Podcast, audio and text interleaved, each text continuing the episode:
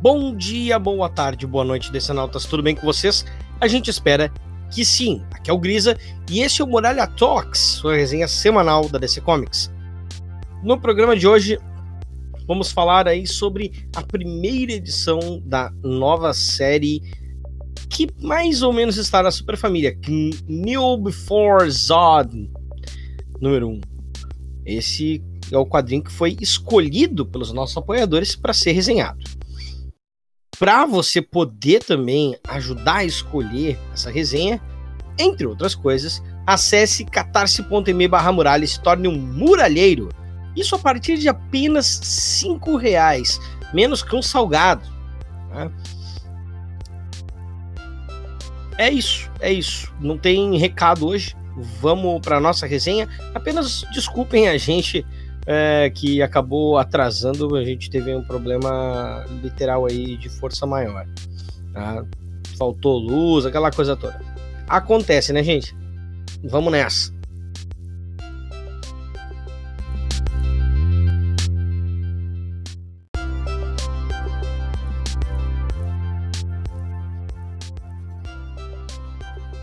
Bem, a gente então começa essa que é a primeira edição dessa nova série, New Before Zod, centrada no antagonista do Superman, o Druzod, né? É, o General Zod. E a, essa, a primeira história se chama New Candor Now. É, ela tem roteiro do Joe Casey, né? Conhecido, conhecido roteirista aí.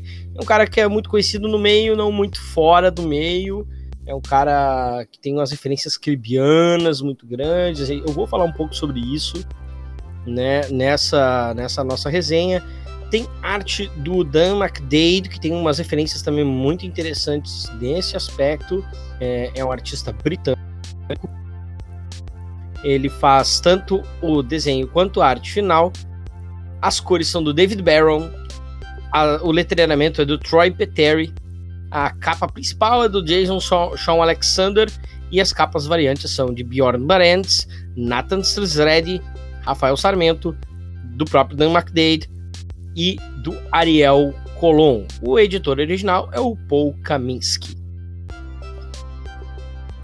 Bem, gente, no, do que, que se trata, né? De fato, esse quadrinho, né? O, General Zod era. Né, vamos para a sinopse oficial aqui. O General Zod era o mais notório criminoso de Krypton. Agora ele tem um planeta inteiro para governar. Mas o que acontece quando um cara mais perigoso do universo consegue tudo o que quer? Obviamente ele quer mais. E ele não vai parar por nada na série mais brutal que você lerá este ano. Esta não é uma jornada do herói. Esta é uma jornada sombria trazida a você pelas mentes doentias e e horríveis do escritor de Adventures of Superman, Joe Casey, e do artista Dan McDade nesse monumental dessa monumental estreia na linha uh, na linha na, na continuidade da DC, né? De uma certa forma. É, a descida para o inferno apenas começou para, a, para o General Zod e sua família. É, é bem é bem é bem bom como essa premissa não chega ela ela mostra um pouco do que está acontecendo mas não vende o que acontece nessa primeira edição é, é, eu gostei assim vamos lá é uma boa apresentação sobre o que está acontecendo agora com esse personagem, com esse núcleo. Né?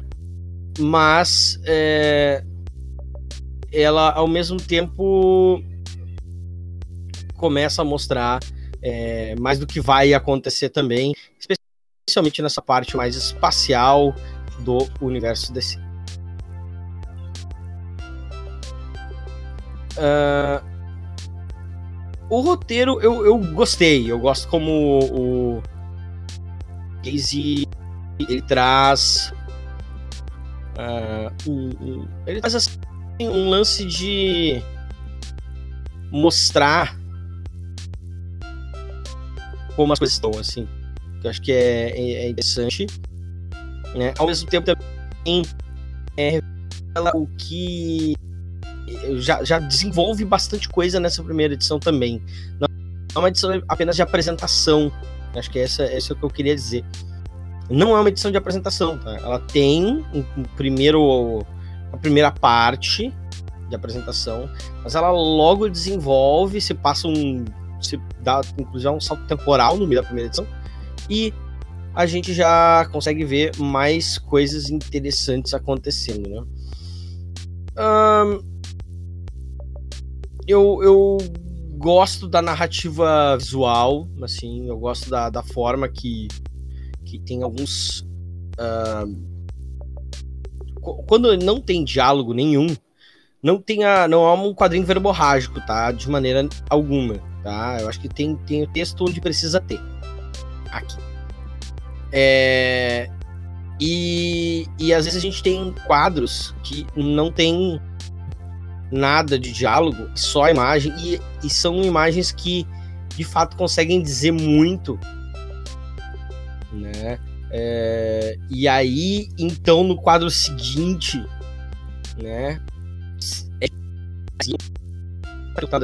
anterior, ou então o quadro anterior ele dá um ele dá um gostinho daquilo que aparece nos quadros seguintes no texto e aí a gente tem um efeito de reforço que é muito interessante aqui é...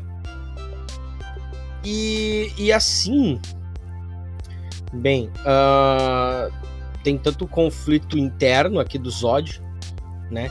É, dele com os, litera os literais fantasmas do passado, porque tem uma hora que ele tá simplesmente conversando com o fantasma do Jorel. É, e, e, claramente o Jorel não tá ali.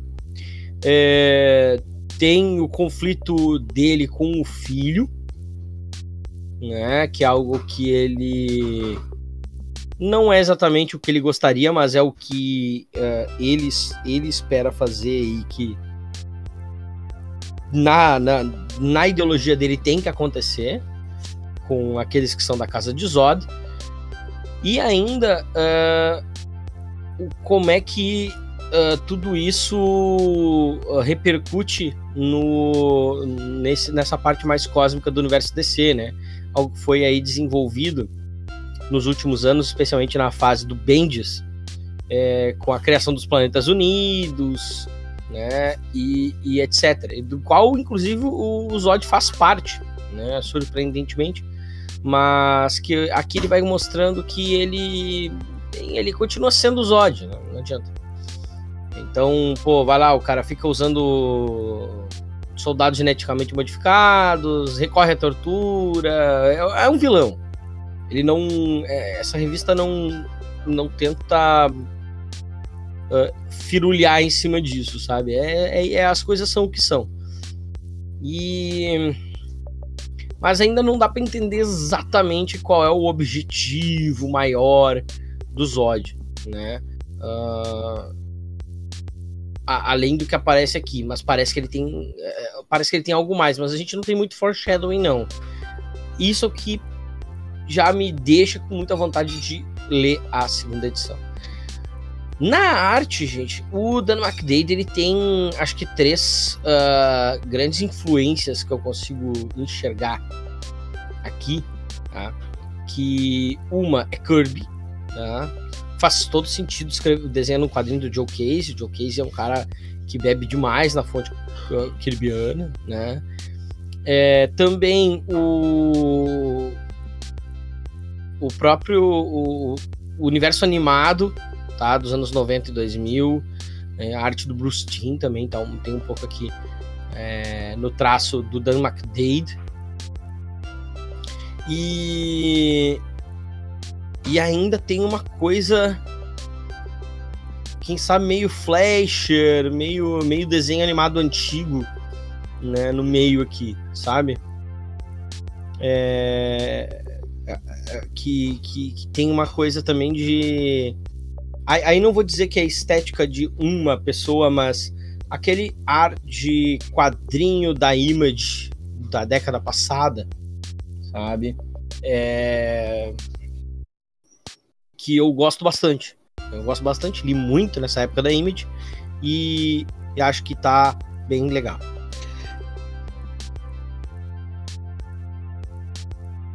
Aí a gente também tem as as cores, né, do, do David Barron, que elas variam bastante. Eu acho que ele consegue fazer coisas diferentes em cenas diferentes aqui, tanto na, na parte mais sombria, é, que combina com os pensamentos internos aí do, do, do Zod, é, mais o, o, lance do vermelho, né, que acho que tem bastante a ver com é, quando ele tá aí falando em guerra, é, que combina também com o próprio símbolo da casa de Zod, também combina com é, os, o, o, a visão de calor e tudo mais. É, e, e, tudo isso uh, acorda muito o tom da cena, sabe? Acorda muito o tom da cena, né? Tem toda essa cena uh, tipo do, do Zod, do filho dele lutando contra ele, né? E e quando ele toma uma, uma medida mais drástica, justamente o fundo fica preto. E eu, eu gostei muito desses, desses detalhes, assim, eu gostei bastante. Acho que é o tipo de coisa uh, que, que, complementa muito bem a, a arte e o roteiro, assim, na hora de dar um tom para as coisas. É, o Zod passando como um, um, risco vermelho no meio das, uh, dos inimigos, sabe? É,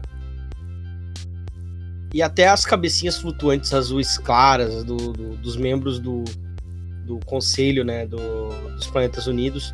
É, todo, tudo isso faz bastante sentido na história, bastante sentido na narrativa gráfica. Acho que fica uma combinação muito legal. Por fim, o letreiramento aí do Troy Peteri é, é condizente, né? Tem alguns efeitos assim em, em alguns painéis que uh, eu gosto, outros nem tanto, para falar a verdade. Mas não há nada também que se sobressaia muito aqui, nem para bem, nem para mal. Então, é, não compromete né, essa, essa, essa edição. Um, enfim, eu diria para alguém que não iria ler esse quadrinho a princípio, sabe? Eu não sou muito fã de quadrinhos de vilões. Eu vim ler esse quadrinho porque é um quadrinho de Joe Casey, um roteirista que eu gosto muito.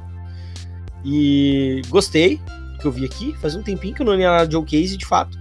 E e o estilo gráfico com né é, é, combinado com o que parece que pode vir a acontecer aqui, é, é, mas a forma que a história é contada me fazem querer muito ler é, o que se segue, né? Porque normalmente não seria o tipo de história que eu acompanharia, não por estar tá ruim, mas por não ser muito meu estilo. Agora, tá muito bem feito e é por isso que eu é, tenho mais vontade de, de continuar acompanhando essa história.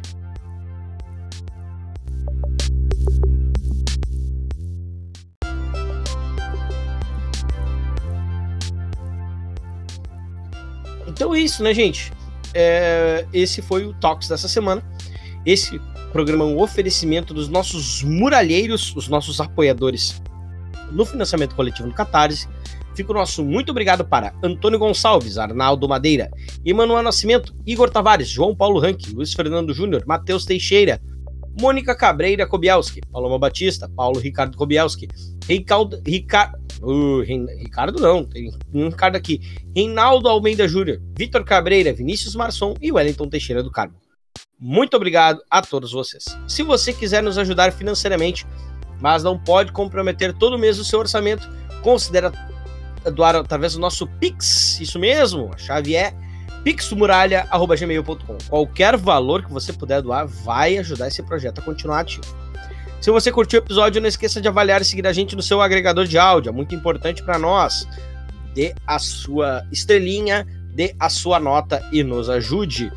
Compartilhe também com seus amigos e inimigos.